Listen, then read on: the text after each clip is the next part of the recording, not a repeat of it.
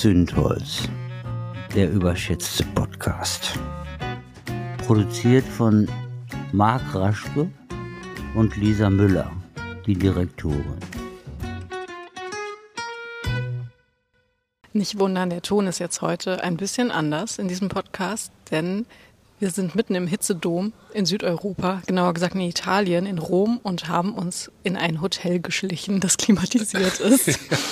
ja, ich glaube, das ist der einzige Grund, weshalb wir hier sitzen. Ich glaube, sonst würde ich hier freiwillig nicht sitzen.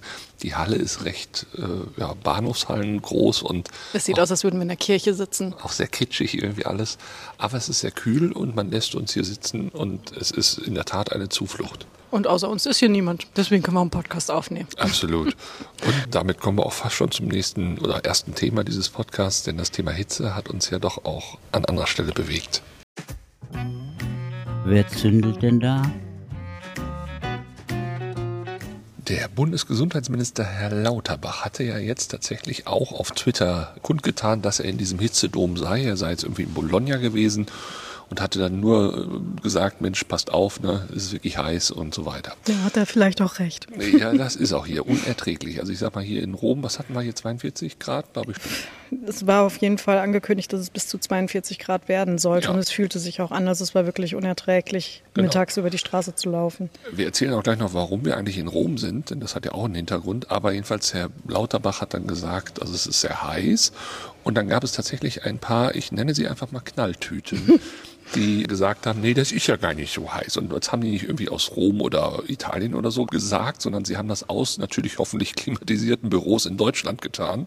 Mhm. Denn es waren so Menschen wie zum Beispiel dieser Jan Fleischhauer. Kennst du den? Natürlich kenne ich den. Ein ganz bewundernswerter Mann. Ey, der Typ, ey, der, der wird immer so gehypt. Ah, Fokuskolumnist. Ach ja, ein, ein ganz spitzer mhm. äh, oder eine ganz, äh, wie, wie, sagt man immer, eine ganz spitze Zunge. Genau. Ja, ich glaube, der wittert gerade die zweite Karriere. Nein, aber es ist teilweise so bizarr bizarr, was der Mensch da macht. Und es verwundert mich nicht, also ich meine, diese Fokuskolumnen, die er gebracht hat, die waren halt immer schon sehr derbe konservativ. Aber was mich echt nicht wundert, dass der jetzt ausgerechnet bei diesem News-Sender, mm. diesem neuen, den da Julian Reichelt da mit diesem CDU-Multimilliardär. News. Äh, genau, News, also N-J-U-S. Ne? N-I-U-S. Äh, N-I-U-S, genau. So schreibt es sich. Und ähm, das ist auch so ein... Vielleicht, also, ich bin aber überzeugt, dass ihr es aus Versehen so geschrieben habt. Ich glaube einfach, damit der gemeine Hörer, der das dann hört, so im Durchschnitt dann auch noch versteht, um was es geht. Und er würde ja eventuell auch so sprechen mm. in Lautsprache. Jedenfalls, der hat jetzt tatsächlich dann auf Twitter mal diesen Post von Herrn Lauterbach genommen, hat dann in irgendeine random Wetter-App geguckt und hat da festgestellt, das sei ja aktuell nur 25 Grad in Bologna. Das naja. sei dann wohl diese gefühlte Temperatur. Zwinker, ja, ja. Zwinker. Und witzigerweise, hab, ich habe das ja gesehen und ich habe dann die gleiche App aufgerufen und da war dann überall 10 Grad mehr. Ja. Und da dachte ich, ja, wo hat er das denn jetzt her? Wie hat er das denn manipuliert? Oder ja. hat die vielleicht kurzzeitig was Falsches angezeigt? Auf jeden Fall, für einen Journalisten hat er da sehr eingängig recherchiert. Absolut. Und wirklich auch ganz seriöse Quellen genutzt. Und ich frage mich auch wirklich, äh, wenn, wenn das seine Form von Journalismus ist, warum nennt er sich überhaupt noch Journalismus? Weil das ist eigentlich jetzt nur noch mhm. so weit Fakten verdrehen, dass es in seine Welt passt. Und das hat nichts mehr damit zu tun, mal eine Andersartigkeit zuzulassen. Denn er hätte nun mal auf Wetter Online oder wo auch immer gucken müssen. Da war schon vor Tagen angekündigt worden, dass ein Hitzedom ja. über Südeuropa, speziell auch über Italien herrscht. Also dieser Verdacht, der da jetzt dem Lauterbach untergeschoben wird, dass der irgendwie hetzt aufgrund von falschen Hitzewarnungen, ja, weil er den Klimawandel so geil findet. Ja, genau. Also ich weiß sowieso nicht, was das alles soll.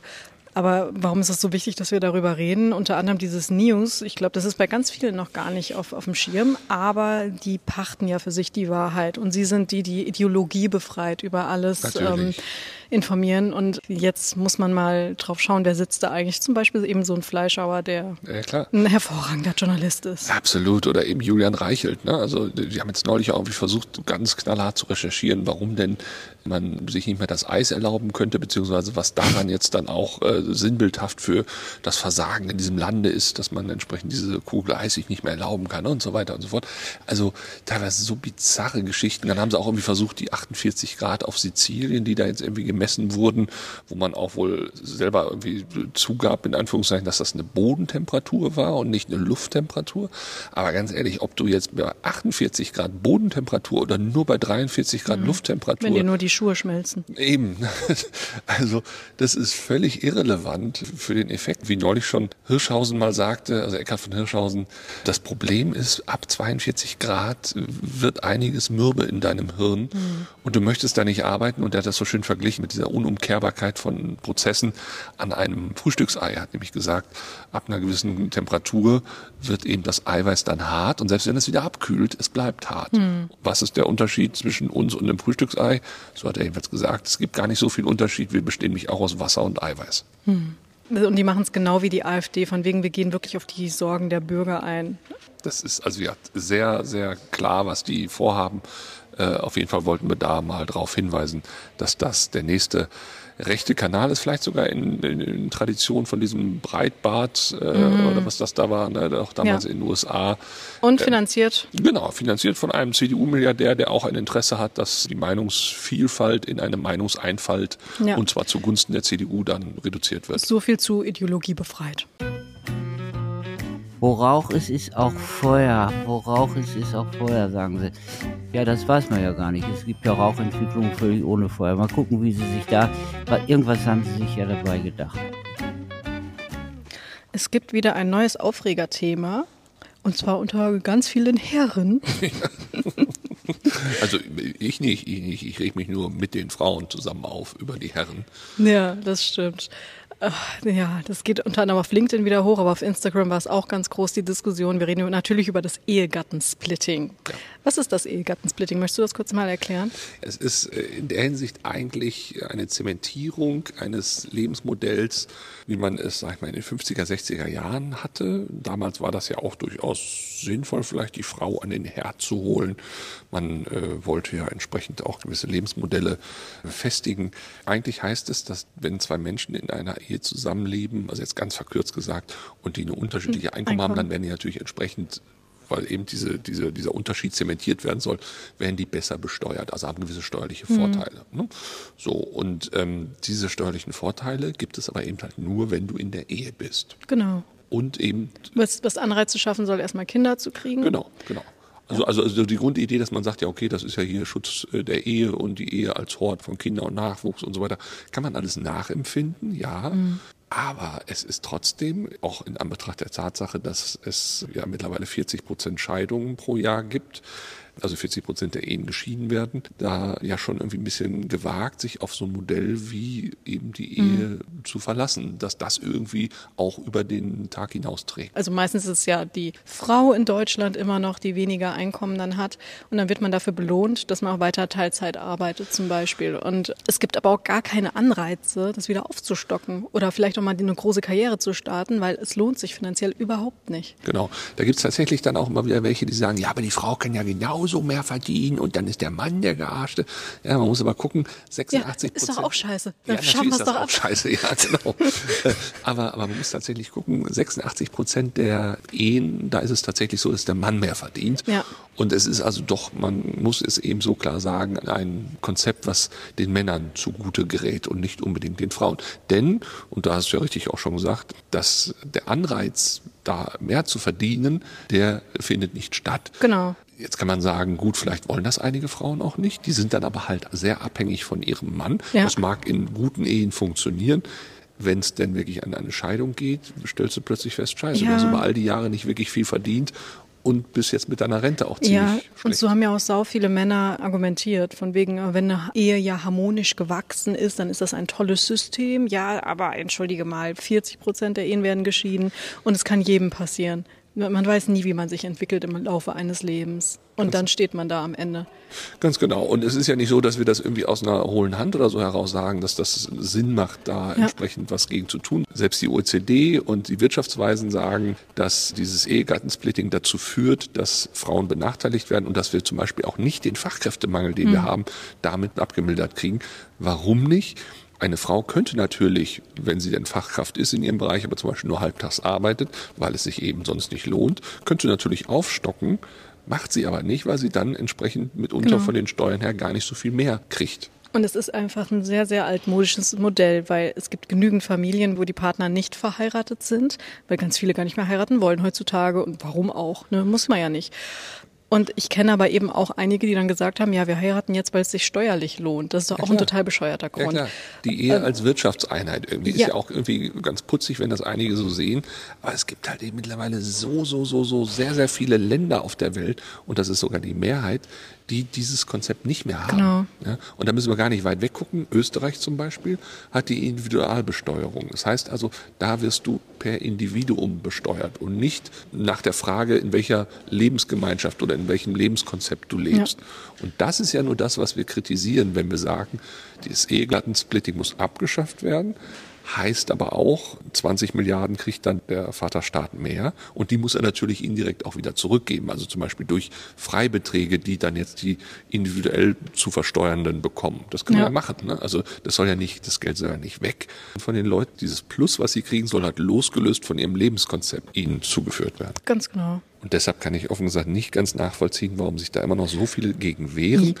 Ich finde das teilweise, also was ich auch jetzt wieder so in Diskussionen erlebt habe, auch auf LinkedIn und so weiter, die sind so in ihrer Welt der Ehe, der mhm. heiligen Ehe verhaftet, ja. dass die sich gar nicht vorstellen können, dass es abseits der Ehe noch etwas anderes gibt. Es ist eine absolut konservativ getriebene Debatte.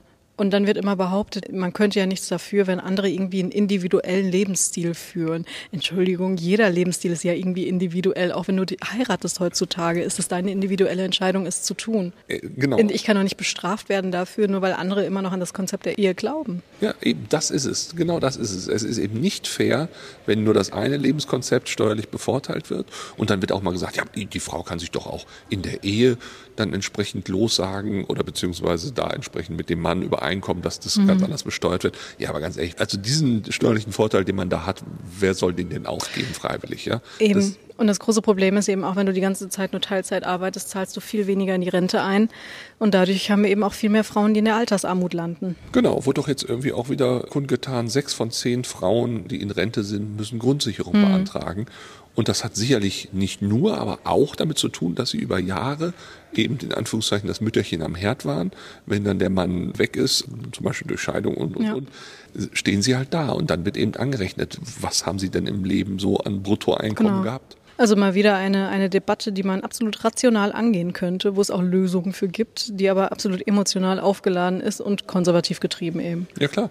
Und mir als Mann zeigt das einmal mehr, wie sehr wir da inzwischen ein System haben, was wirklich für Männer gemacht ist und wenig Frauen berücksichtigt. Und da kann man eigentlich nur sagen, auch mit Blick auf den Fachkräftemangel, wir brauchen da dringend eine Modernisierung, damit wir Frauen, die auch wieder mehr in, in Arbeit wollen und auch was für ihre Vorsorge tun wollen, damit wir die auch entsprechend da reinkriegen.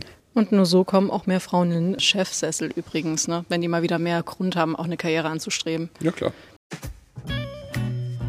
Mit Feuer spielt man nicht.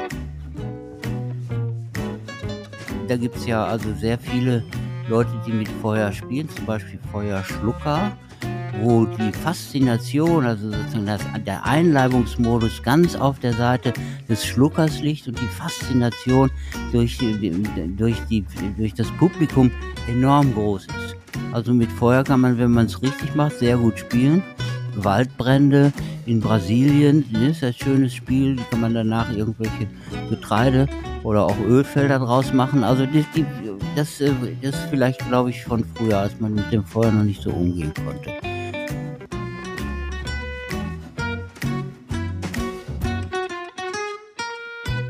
Leminski.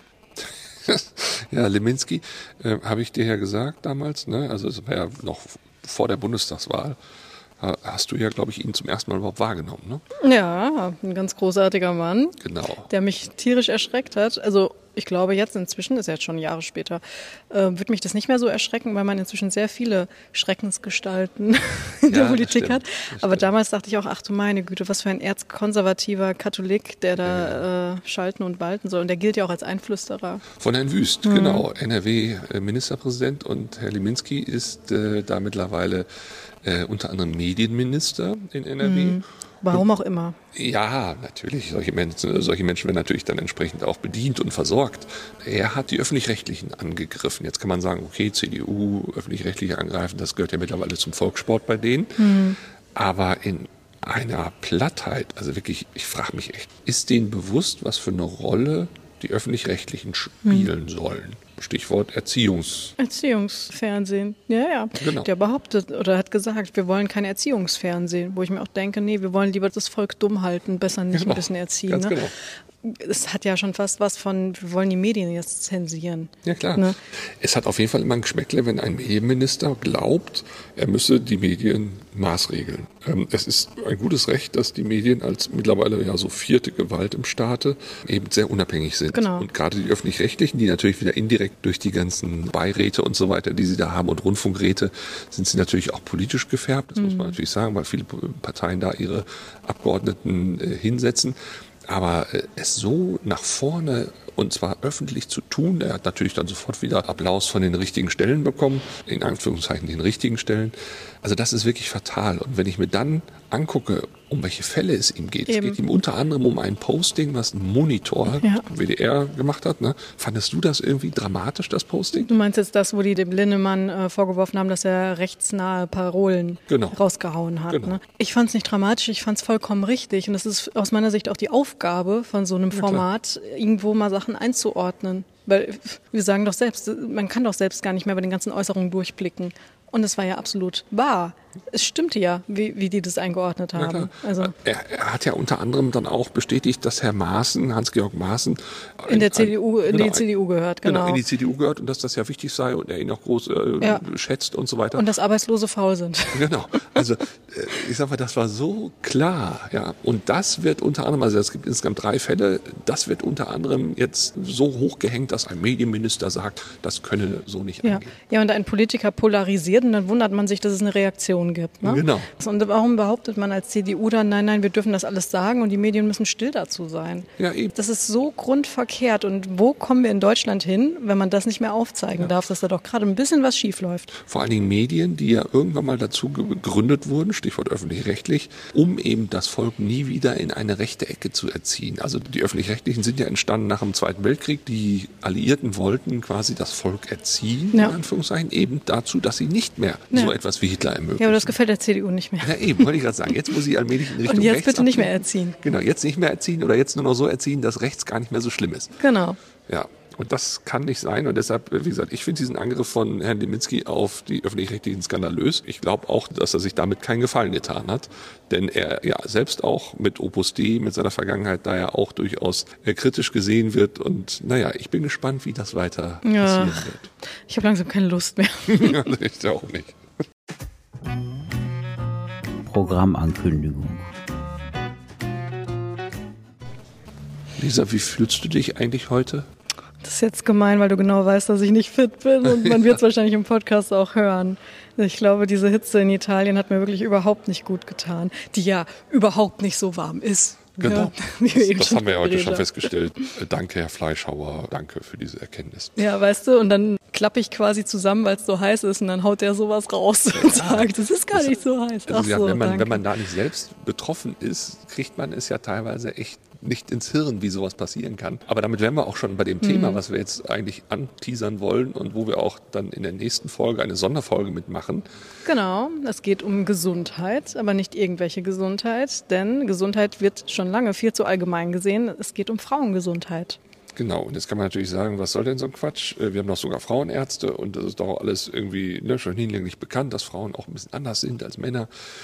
Ich war offen gesagt erschrocken, wie lange das eigentlich so unter ferner liefen, mhm. lief und vor allen Dingen, wie sehr Frauen bis, bis vor kurzem noch ein Versuchskaninchen für die Pharmaindustrie war. Hm. Also es gibt ja ganz, ganz wenige Lehrstühle für Gendermedizin inzwischen, zum Beispiel in Deutschland, weil Frauen eben unter anderem auf Medikamente anders anspringen als Männer, was man nie wusste, weil man in Studien einfach nur Männer zugelassen hatte, weil man dann nicht auf den weiblichen Zyklus eingehen musste und so weiter. Frauen werden ja manchmal auch schwanger, dann fallen die aus der Studie raus, super nervig. Ne? Aber das, das macht es ähm, dann sehr kompliziert, so eine Studie, verdammt. Ja, und so eine Dosis ähm, ist dann manchmal zu hoch für Frauen oder das baut sich weniger schnell im Körper ab und dann kann ich eigentlich viel länger nicht Auto fahren danach zum Beispiel. Also es ist mitunter auch richtig gefährlich. Genau.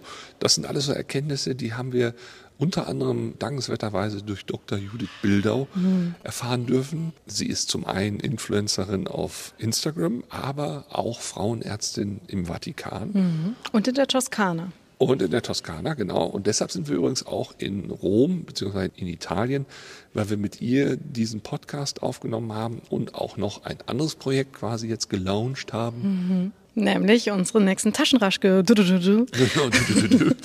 zum Thema Frauengesundheit. Und setzt sich eben mit Frauengesundheit von der Pubertät über die Wechseljahre bis ins hohe Alter auseinander und äh, hat ganz, ganz viele Tipps und sagt auch, welche ähm, gynäkologischen Untersuchungen zum Beispiel sind wirklich sinnvoll oder welche kann man auch eher lassen, damit man einfach auch als Patientin mal wieder mündig ist und einen Durchblick hat. Genau, wir müssen ja doch wirklich feststellen, dass über viele, viele Jahrzehnte die Forschung da einfach blinde Flecken hatte und wir ja, müssen jetzt quasi im Schnelldurchlauf mal eben ganz schnell die Leute informieren, was ist sinnvoll in der Medizin, welche Impfungen sind zum Beispiel sinnvoll, welche Igelleistung sollte man dann doch eher nicht nehmen, weil sie nichts bringen. Das alles hat Judith Bilder für uns in Taschenasch geschrieben. Ich habe ein Vorwort dazu geschrieben, wo ich auch ein Erlebnis mhm. äh, schildere. Ja, großartig. Zum, zum Thema Gendermedizin. Ja, ja. Also es ist wirklich abenteuerlich, was da wirklich bislang unter der Decke gehalten wurde. Und deshalb äh, freuen wir uns jetzt sehr, dass wir sie als Podcast-Gästin haben und äh, hier ein kleiner Ausschnitt schon mal. Noch ein Eisen im Feuer, das ist eine klassische ja, wie soll man sagen, Industriemetapher. Eigentlich in der Zeit jetzt äh, überholt. Kann ich mir auch nicht vorstellen, wie, wie man da einen aktuellen Podcast draus macht.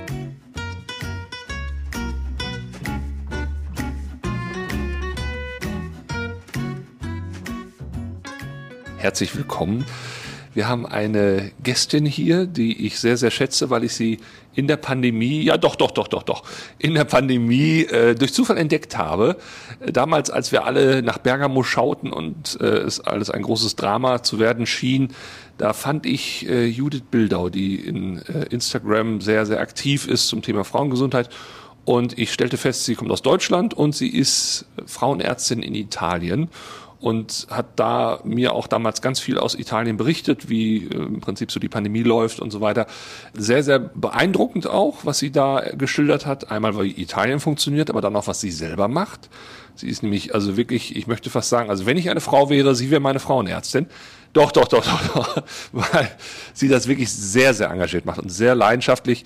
Und ich bin sehr, sehr froh, mit ihr jetzt ein Projekt zusammen gestartet zu haben, worüber wir jetzt auch gleich noch erzählen werden. Aber erstmal herzlich willkommen, dass du hier in unserem Podcast bist. Ich danke dir sehr, Marc. Jetzt bin ich ja ganz verlegen. Aber ja, das stimmt. Ich, ähm, ich erinnere mich gerne an die Zeit, also das ist so eine der schönsten Erinnerungen der Pandemie, dass wir dort in Kontakt getreten sind, angefangen haben zu schreiben, angefangen haben uns auszutauschen. Italien war ja gefühlt immer vier bis sechs Wochen vor Deutschland, was irgendwelche Wellen und Zahlen und so weiter anging. Das ist tatsächlich eine der schönsten Erinnerungen der Pandemie für mich. So ist es. Und wenn man sich überlegt, dass die Pandemie das jetzt zutage gefördert hat, dann hat sich's gelohnt. So traurig das auch ist für die Pandemie. Zumindest, genau, freue ich mich total darüber, dass der Kontakt danach bestehen geblieben ist. Genau. Oder sich auch noch intensiviert hat. Das ist es. Im Real Life. In Real Life, denn wir befinden uns tatsächlich auch gerade in Rom während der Aufnahmen. Es ist gefühlt, ich weiß nicht, 45 Grad oder sowas. Ne? So. Es ist ähm, brechend heiß. Genau. Und ich habe weder einen Ventilator noch eine Klimaanlage. Das habe ich auch schon festgestellt hier. Aber wir befinden uns in der Nähe auch des Vatikan, denn Judith ist die einzige Frauenärztin, und da will sie mal nicht drüber sprechen, aber ich finde das gut, äh, vor allen Dingen, weil ich es interessant finde, oh, das ist jetzt gerade die Polizei, wenn man sie im Hintergrund hört von Italien. Judith ist tatsächlich die einzige Frauenärztin des Vatikan, beziehungsweise der Klinik, die der Vatikan hier betreibt. Und das aber nur so am Rande, weil eigentlich geht es mir und ihr vor allen Dingen darum, das Thema Frauengesundheit nach vorne zu bringen. Ein Bereich, wo ich immer dachte, ich sag mal bis vor fünf, sechs Jahren, das ist gar nicht so speziell zu betonen. Aber dann habe ich erfahren, dass es ein spezielles Frauenknie damals gab, also eine Knieprothese, die speziell für Frauen angefertigt war, weil die halt ein anderes Becken haben und dadurch einen anderen Achsenstand ihrer Oberschenkel. Und das wirkt sich dann auch wieder aufs Knie aus. Total irre. Und da fiel mir erstmal so auf, Mensch, das scheint ja irgendwie tatsächlich doch ein ganz anderer Körper zu sein. Und wenn ich dann an Judith jetzt so weitergebe, sie wird das bestätigen und vor allem sie wird in den ganzen Mannigfaltigkeiten dieser äh, Unterschiedlichkeit auch mittlerweile, glaube ich, Bände drüber schreiben können. Und wir haben einen kleinen Band geschrieben, der nennt sich Taschenraschke, ihr wisst vielleicht schon. Und der geht jetzt zum Thema Frauengesundheit. Ich habe mich wahnsinnig gefreut, als du mich gefragt hast, Mensch, hast du nicht Lust, irgendwie einfach mal was niederzuschreiben zu dem Thema? Und mir ging das genauso wie dir. Ich habe zwar meine Ausbildung zur Frauenärztin angefangen, aber das war nicht aus der Intention heraus, da wirklich was in dem Sinne bewegen zu wollen, dass Frauengesundheit gesehen wird, weil das war für mich eigentlich äh, völlig klar, dass Frauenmedizin gleichgestellt der, der männlichen Medizin ist. Das habe ich wirklich jetzt auch in den letzten Jahren oder Jahrzehnten erlebt und das ist mir auch irgendwann wie Schuppen von den Augen gefallen. Und zum Vatikan ganz kurz, ich weiß, Marc, dein Lieblingsthema, aber der Vatikan ist ja ein Stadtstaat, also ohne dass ich jetzt irgendwie in tiefere geschichtliche Diskurse einsteigen möchte, ist aber ist ja ein Stadtstaat. Ich bin übrigens nicht mal katholisch. Da leben Familien, Frauen, Mädchen. Das ist eine ganze Gesellschaft, die dort vorhanden ist. Und natürlich brauchen auch diese Frauen medizinische Unterstützung. Und ich finde das sehr beeindruckend, wie du das speziell auch auf Instagram machst. Wie gesagt, darüber entstand ja der Kontakt. Du gehst da sehr ins Detail. Du hast auch die ganze Bandbreite an Frauen, die du im Blick hast. Also sowohl von jungen Mädchen, die anfangen, ihr Geschlecht zu erkennen, bis hin zu älteren Frauen, die dann anfangen, in die Wechseljahre zu kommen oder darüber hinaus Hormonschwierigkeiten bekommen. Aber das spezielle Thema, die Frau ist doch irgendwie unterschiedlich zu sehen in der Medizin. Was genau macht sie denn so unterschiedlich? Also ich würde jetzt mal behaupten, es liegt zum Beispiel schon daran, dass Männer vielleicht mehr Muskeln haben, Frauen mehr Fettgewebe. Ist das schon so ein erster Punkt? Ganz wichtig. Das trägt nämlich unter anderem dazu bei, wie Medikamente wirken, ob sie gespeichert werden im Fettgewebe oder nicht. Sie haben eine unterschiedliche Leber- und Nierenfunktion. Also was wiederum bedeutet, dass Medikamente unterschiedlich schnell zum Beispiel ausgeschieden werden. Frauen funktionieren allein durch ihren Zyklus, durch ihre Hormone völlig anders. Die Bandbreite ist sehr groß und was du gesagt hast, dass ich auch nicht nur über Frauengesundheit spreche, sondern auch bei jungen Mädchen eigentlich schon anfange. Das ist mir einfach so in den Jahren aufgefallen, dass Frauen oft auch medizinisch nicht ernst genommen werden. Und das fängt schon bei den jungen Mädchen an. Ne? Also junge Mädchen in der Pubertät sind zickig, sind unausstehlich, die äh, können am Schwimmunterricht nicht teilnehmen, weil sie keinen Bock haben und sagen, sie haben ihre Tage. Ich finde, Frauen wird grundsätzlich gerade im Bereich der Medizin ihres Körpers ganz oft was unterstellt. Und selbst aufgeklärte Männer sagen immer noch, äh, du hast so schlechte Laune, hast du deine Tage oder kriegst du deine Tage. Ich finde, da ist so viel zu tun und das ist mir wirklich dann irgendwie wie Schuppen von den Augen gefallen. Das war nicht so, dass ich das initial verstanden habe. Da wollte ich einfach Frauen behandeln, Mädchen behandeln. Ja. Und dann habe ich gedacht, hä, aber es ist irgendwie echt schwierig. Dieses Beispiel mit dem Fettgewebe beziehungsweise der Medikamentenlöslichkeit, da gibt es doch, meine ich, auch im Taschenraschke dieses Beispiel mit dem Schlafmittel, ne, wenn genau. du das genau. mal erklärst. Das ist ein sehr bekanntes Schlafmittel, was zunächst in den USA auf den Markt, auf den Markt, auf den Markt gebracht wurde.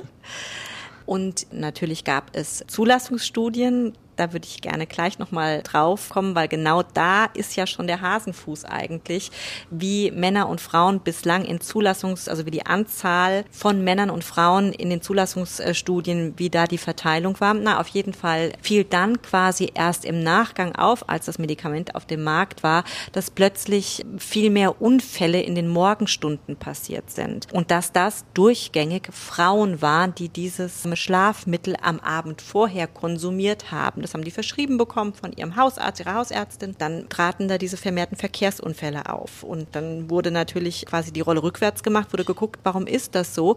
Und dann stellte man fest, dass die Ausscheidung dieses Medikaments bei Frauen viel, viel langsamer erfolgt und die Frauen einfach einen wahnsinnigen Überhang am Morgen hatten und einfach nicht in der Reaktionsfähigkeit so fit waren, dass sie am Straßenverkehr teilnehmen konnten. Also das ist ja in der Tat ein Punkt, wenn man sich gerade Zulassungsstudien anguckt oder mein Frauenknie vom Eingang. Da habe ich zum Beispiel gehört, dass damals, um diese Prothesen zu organisieren oder überhaupt zu kreieren, Messungen von Knien vorgenommen wurde bei der US-Armee. Problem war, zu damaligen Zeitpunkt gab es auch keine Frauen in der Armee. Also es waren reine Männerknie, die da vorgenommen wurden. Und das ist natürlich genau dieses Bias, also wo man sich im Stillen fragt, das kann doch nicht wahr sein, dass man da nicht drauf Acht gibt, ja, weil man sonst an so vielen Stellen im Studiendesign wirklich darauf hingewiesen wird, sie müssen aber das bedenken und das und das und das. Aber das scheint ja über viele, viele Jahre. Jahrzehnte. Jahrzehnte. Über Jahrzehnte. Und wenn ich dich jetzt komplett schocken darf, erst seit Januar 2022 ist es vorgeschrieben, dass anteilsmäßig genauso viele Frauen in Studien vertreten sein müssen wie Männern. 2022. 2000 steht auch im Taschenraschke. 2022, was Europa angeht. Das ist bitter.